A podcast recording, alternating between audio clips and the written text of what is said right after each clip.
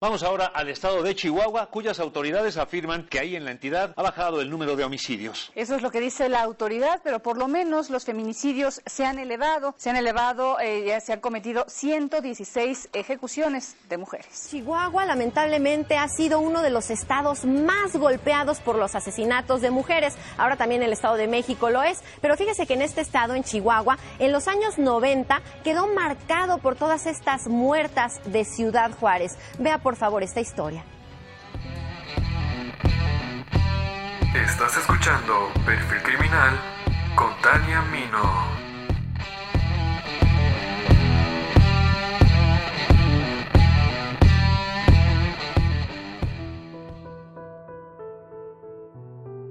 Nos remontamos a 1993, exactamente a Ciudad Juárez, Chihuahua, cuando México comenzó a sufrir la pesadilla de los crímenes de las muertas de Juárez. La historia de violencia en Chihuahua se subleva con el hallazgo del cuerpo de Alma Chavira, de 16 años, en Ciudad Juárez. Desde ese momento inició una alarmante cifra de feminicidios que perturbó a la sociedad, a las instituciones de justicia nacional y a la opinión pública. Las mujeres eran encontradas en montes y carreteras con signos de violación, tortura, estrangulamiento y hasta de mutilación. Estos sucesos encabezaron los medios de comunicación tanto nacionales como internacionales. A partir de este punto en la historia de México surgen las muertas de Juárez. Causó conmoción no solo en nuestro país, sino a nivel mundial, y dieron origen a movimientos de organizaciones feministas que reclamaban ni una más. Se escribieron un sinfín de artículos y libros, se hicieron decenas de reportajes, series de televisión y películas que hacen alusión a este hecho. Había múltiples supuestos y teorías sobre quién o quiénes estaban asesinando a las mujeres violencia doméstica, narcos, rituales satánicos, la ultraderecha, sectas, etc. Y entre tanto, salió a la luz pública la de Abdel Latif Sharif Sharif, un hombre nacido en Egipto que había llegado a México para convertirse en el chacal de Ciudad Juárez. Bienvenidos al episodio número 17 de perfil criminal.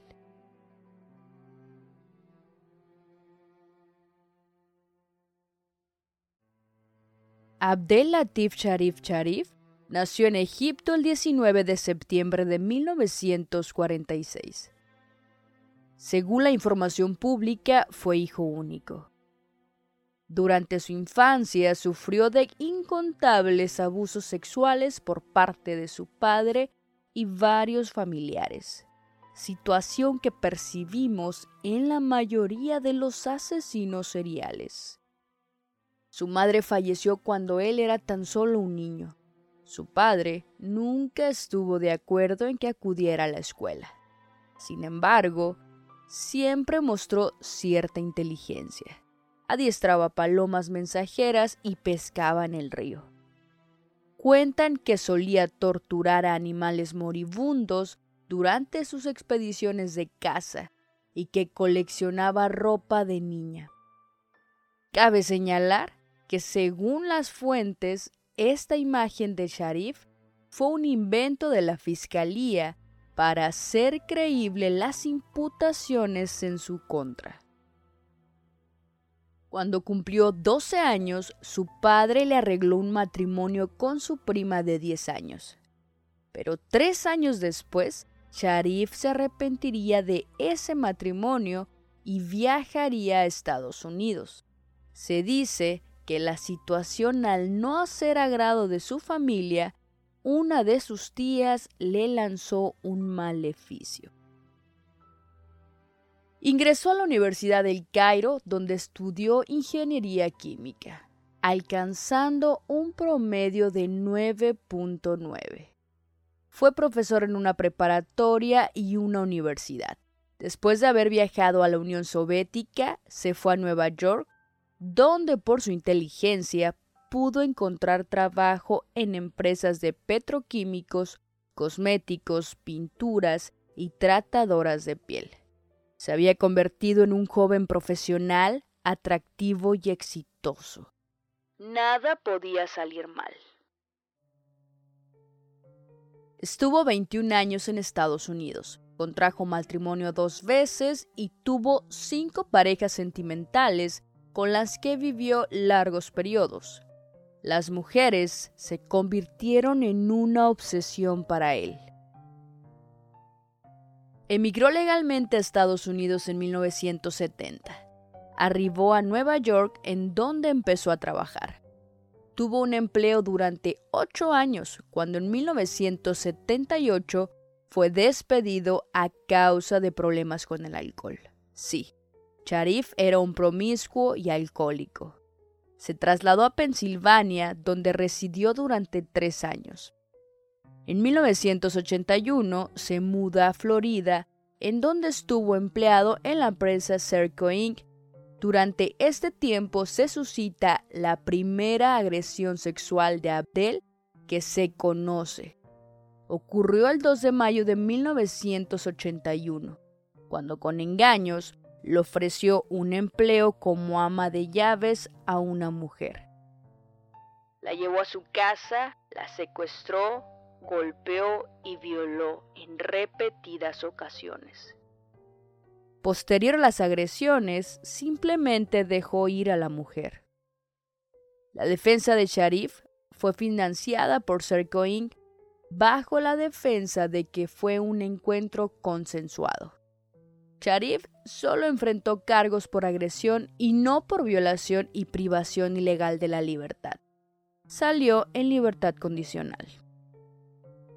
Poco tiempo después de salir de prisión, en agosto de 1981, agrede a otra mujer, a la cual conoció en el bar de un hotel donde él había asistido a una convención de químicos.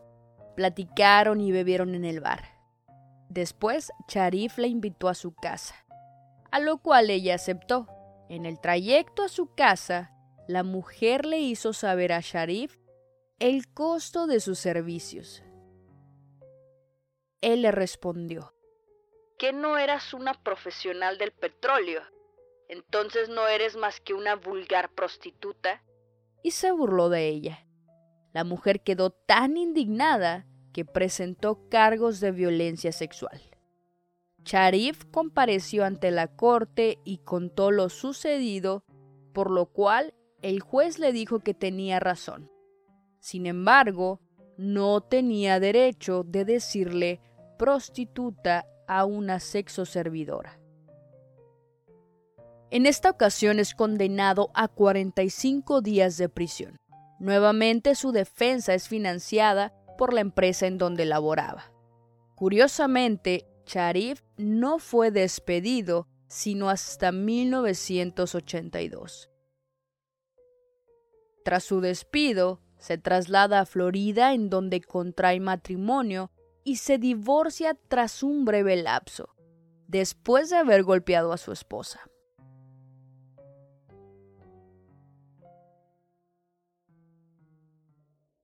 El 17 de marzo de 1983 se registra la tercera víctima de violación de Sharif, nuevamente con el engaño de la oferta de trabajo como ama de llaves. Atrae a esta mujer a su casa la agrede, la viola y amenaza de muerte. Ella logra escapar y lo denuncia. Esta vez es condenado a 12 años de prisión en 1984 y se estableció que al salir sería trasladado a su país de origen. Solo pasó cinco años en prisión y salió en libertad en 1989. Sin embargo, Sharif no es deportado a Egipto pese a que el juez había dictaminado que así sería. Ese año se traslada a Texas. En 1991 es detenido por conducir ebrio y pese a ser identificado no es deportado. En 1993 supuestamente vuelve a violar a una mujer. Fue el 31 de octubre en la noche de brujas. Sharif decide ir a un bar a festejar la fecha. Ahí conoce a Nancy Díaz y a su prima. Después de cerrar el bar, Sharif invita a la mujer a su casa y ella acepta. Tuvieron relaciones sexuales cuatro ocasiones seguidas. Al amanecer, Sharif lleva a la mujer a su casa y metros antes de llegar, la mujer le pide que se detenga, debido a que estaba el auto de su marido. No volvió a saber de la mujer hasta días después, que se presenta Nancy con su esposo, el cual era compañero de trabajo de Sharif, y le pide arreglar el ultraje. A lo cual Sharif le cuestiona que cuál ultraje, y le piden 20 mil dólares por no denunciarlo a la policía. Sharif se niega a pagar tal cantidad, y estos lo denuncian a la policía. Sin embargo, esta acusación no prosperó por falta de pruebas. Debido a estos cinco incidentes fue deportado y expulsado permanentemente de los Estados Unidos. Sharif llegó a México el 14 de mayo de 1994. Su capacidad profesional le permitió laborar en la empresa transnacional Bismarck and Technology, ya que era un químico de primer mundo que tenía en su haber más de 20 patentes.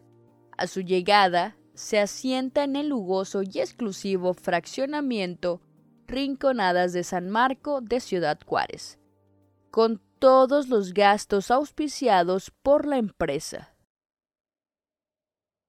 Fue aquí donde supuestamente comenzaría su trayectoria como asesino serial.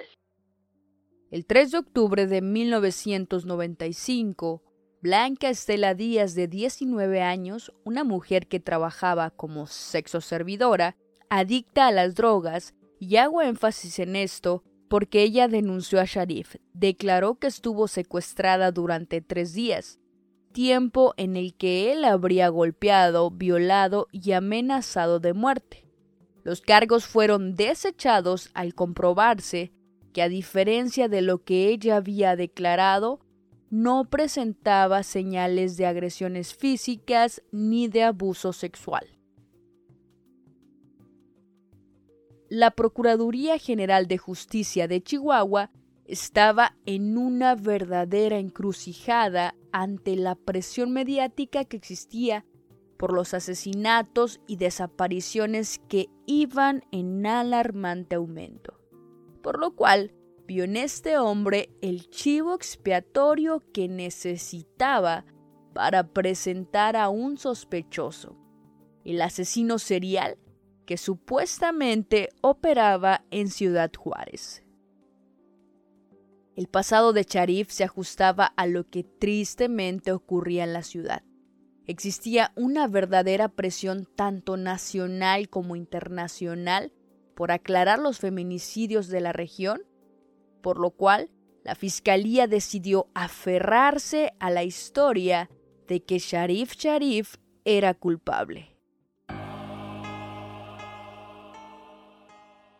A 20 minutos de ser liberado, es reaprendido nuevamente, esta vez por la desaparición de Elizabeth Castro García, una joven de 17 años con quien supuestamente Abdel sostenía una relación sentimental.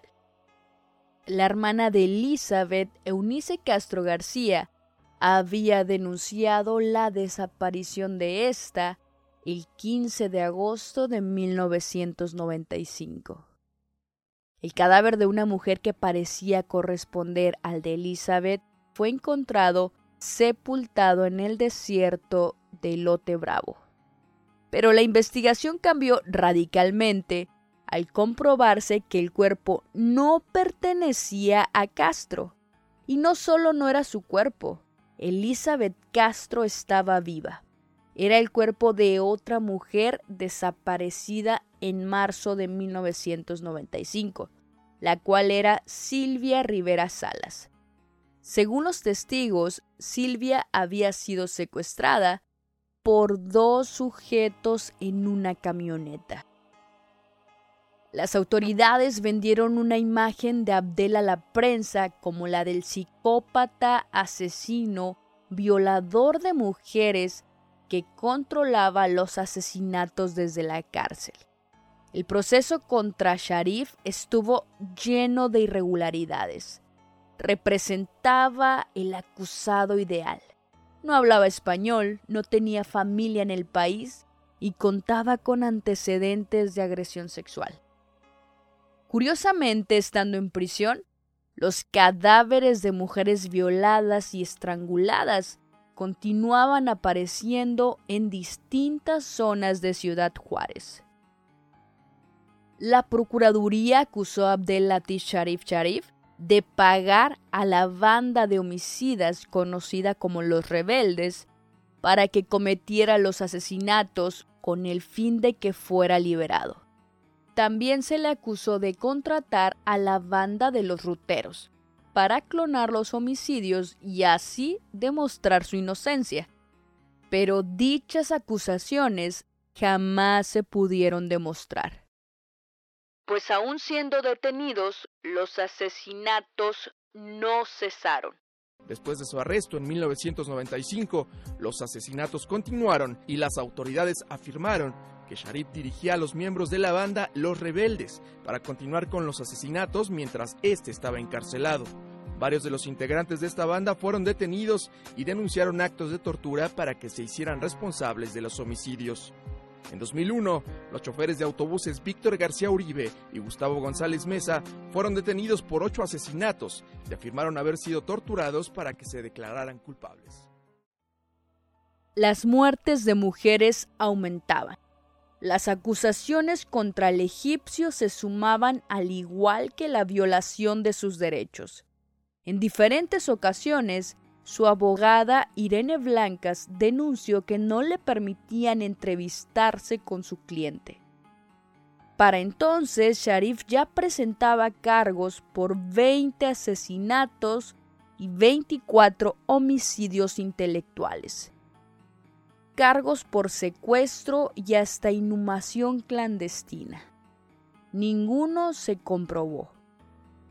La primera sentencia de 30 años le fue dictada el 11 de octubre de 1996 por el delito de homicidio calificado y el 5 de abril de 1999 fue trasladado de Juárez al reclusorio estatal de Aquiles Cerdán.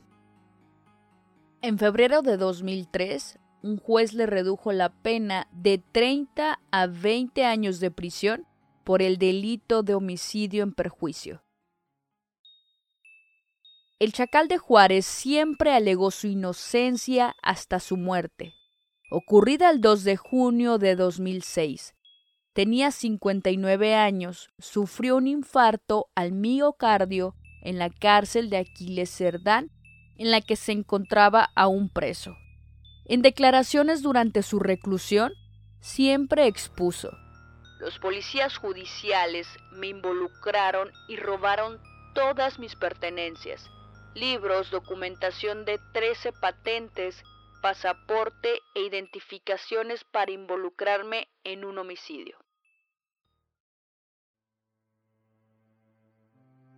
Las muertas de Juárez que a la fecha son miles, es uno de los muchos casos de asesinos contra mujeres que se dan a lo largo y ancho del país. Tras la muerte de Abdel Latif Sharif, los asesinatos en Juárez y en el resto de México continúan. Violencia doméstica, explotación sexual y otros motivos son las causas de que la ola de feminicidios prevalezca. El país quedó en una alarmante cifra de asesinatos contra mujeres que claramente no fueron perpetrados por una sola persona, sino por el odio e intolerancia de un sistema de delincuencia que impera incluso en los propios hogares y que parece no tener fin. Lo innegable es que las piezas no encajaron entre los antecedentes y la vida de Sharif con la averiguación de los feminicidios en Ciudad Juárez. Ingresé a diversas fuentes de información y me percaté que ciudadanos de aquella región expresan que la detención de Sharif Sharif fue solo un montaje de las autoridades. En México existen un sinfín de chivos expiatorios recluidos en penales, utilizados por los medios de comunicación, los gobiernos, las autoridades o la misma sociedad. Les platico que el término de chivo expiatorio tiene su origen en un rito religioso que se practicaba en la antigüedad. En primer lugar, se elegía al azar a un macho cabrío y posteriormente se transferían sobre él todos los pecados del pueblo pecados que necesitaban ser expiados, purificados o reparados. Este era un ritual mágico que pretendía descargar todo el mal sobre un mismo animal. Estaba lleno de simbolismo, pues es la necesidad que tenía el ser humano de expiar sus culpas la que le llevaba a buscar a un culpable y castigarlo. Los pecados del pueblo se transferían de forma simbólica a la criatura el mal se concentraba en un solo ser. Hoy día utilizamos este término cuando elegimos a una persona como blanco de nuestra ira. Ira que nada tiene que ver con esa persona. Ira que tiene su origen en uno mismo. Es una ira desplazada. Desplazamos nuestra agresividad de un origen a otro distinto. Este desplazamiento se puede ver con mucha frecuencia en grupos de iguales grupos en los que cuando hay una mínima incertidumbre o un asunto no resuelto sobre el proceder de una situación, eligen a una persona como blanco de toda la frustración. Resulta fácil, ¿no? Colocar nuestra basura en otro. El país está sumido en la corrupción, la farsa, la indiferencia y la ineficacia de un sistema judicial que no ha sido capaz de frenar los feminicidios ni la violencia. Ahora te pregunto a ti, ¿crees que Abdel Latif Sharif Sharif fue realmente un asesino en serie o solo fue un montaje de chivo expiatorio para tranquilizar a los medios y a la opinión pública? Muchas, muchas, muchísimas gracias por escuchar hasta el final. Quiero agradecer como siempre a todas las personas que me están escuchando, que me escuchan capítulo tras capítulo. Y aprovecho también este espacio para mandar saludos a esas personas que siempre están al pendiente de, perfil criminal. A Carlos Villa, a Víctor Hugo Moreno, a José Antonio Vallejo del... Si se acuerdan que hizo una colaboración el, el día lunes salió con el podcast común y para nada normal, el capítulo se llamó El Diablo me hizo hacerlo, pues eh, José Antonio Vallejo es uno de los eh, locutores de, ese podcast, entonces un saludote, escuchen, les va a gustar muchísimo si no lo han escuchado, ¿eh? También para Marco Antonio Hernández, hasta Ecatepec. Ay, manita, dice. Alejandro Hernández, desde Guadalajara, un abrazo para Guadalajara. Eh, a Robin Pérez, que nos escucha desde Guatemala. Wow, eh. Un saludo para toda la gente guatemalteca. También para Milka Torres, un saludo y un abrazo, Milka, con todo cariño. Y para Ruth Yvonne, que dicen que le encanta el podcast y que hago que se le pase rápido el tiempo en el trabajo. Me felicita Muchas gracias Ruth por escucharme, por tomarte el tiempo y lo gratificante es que lo disfrutes. A Randy Retro que me sigue en todas mis redes sociales, principalmente en Instagram, un abrazote para ti. Alejandra Arbizu, un besote Alejandra. Saludos también para Lisette, que Lisette Bautista, que siempre está súper, súper al pendiente de lo que come, de lo que publico, que le encanta mi voz y las historias todo sustentado y muy padre, dice, y que es Team Perfil Criminal. Para Laura Román, Un abrazote, Laura, que siempre estás súper activa en el grupo de perfil criminal. Saludos hasta Querétaro para Fer Vargas y también para Gaby Oso, que dice que es mi fan y que le encanta todo el trabajo de investigación que hago. Súper gratificante, Gaby, que te guste, lo hago de, de verdad, lo hago porque me apasiona. También un saludo para Michelle Peralta, que dice que es nuevo en la comunidad de perfil criminal. Elena Durán em, y también para Javier Rating. Y también, también, también, también, no se me vaya a pasar, Mario Ojeda. Un saludote hasta Celaya, Guanajuato, que dice que está muy bueno el programa. De tanto que me lo dicen, ya me lo voy a creer. Y también para Raquel Torres, que dice que un saludo para la regañona de mi mamá. Sí, sí, es mi mamá, Raquel Torres, entonces un abrazo porque a mí sí me escucha mi mamá y no me da vergüenza decirlo. También traigo pendiente un saludo para Lord Sagnor del podcast Más allá del abismo, que dice que siempre lo dejo en visto. No es cierto, se me pasa a veces contestar, pero siempre te contesto, Lord, no seas así. Eh, para Ibaldés, hasta Querétaro, un saludo. Y también para Oscar Cervantes, Saludos para él. Dice que el podcast está excelente. Y ya por último, Leo Santos y a toda la familia Santos que me escucha. Un abrazo grandote a todos. Fueron muchos saludos en este episodio y agradezco plenamente la atención que brindan. Para despedirme, les recuerdo que pueden encontrarme en todas las redes sociales, en Facebook como Tania Mino Podcast y como Perfil Criminal Podcast, que es un grupo en el cual eh, publico contenido interesante y que no lo ves en otros lados. En, y con otros lados me refiero a mis otras redes sociales. En Twitter e Instagram como perfil podcast y les hago una atenta invitación para que se suscriban al canal de YouTube. Estoy próxima a llegar a las 500 suscripciones, entonces en YouTube como perfil criminal podcast y la verdad me ayudarían bastante. No les cuesta mucho, en cambio a mí me sirve un montón. Un abrazo a todos, todos los que escuchan Perfil Criminal. Mi nombre es Tania Mino y nos escuchamos la próxima semana.